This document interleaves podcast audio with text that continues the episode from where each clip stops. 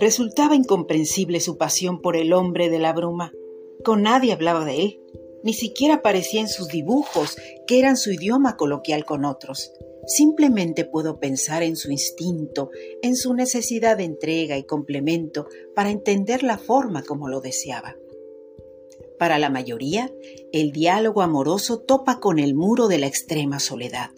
Para Natai, la soledad se extinguía en el trino de los pájaros al despertar, en la ronca advertencia del jaguar y el mirar abnegado de la madre tortuga al ovar. El hombre de la bruma era la asíntota que todos llevamos por rumbo, esa línea recta que prolongada se acerca indefinidamente a una curva sin llegar a encontrarla. Ese deambular en la esperanza que aparentemente alcanzamos y se desvanece sin remedio una y otra vez a lo largo del camino. Pero, ¿realmente existía o no? ¿Lo sentía ella como yo lo describo? La noche llegó puntual, con todo el peso de su arrullo de grillos y el palpitar del oleaje. Los pelícanos se perdieron en desbandada en el horizonte.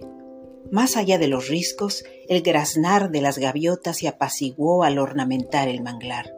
Natay formaba parte de la inmensa orquestación de aquella selva tropical.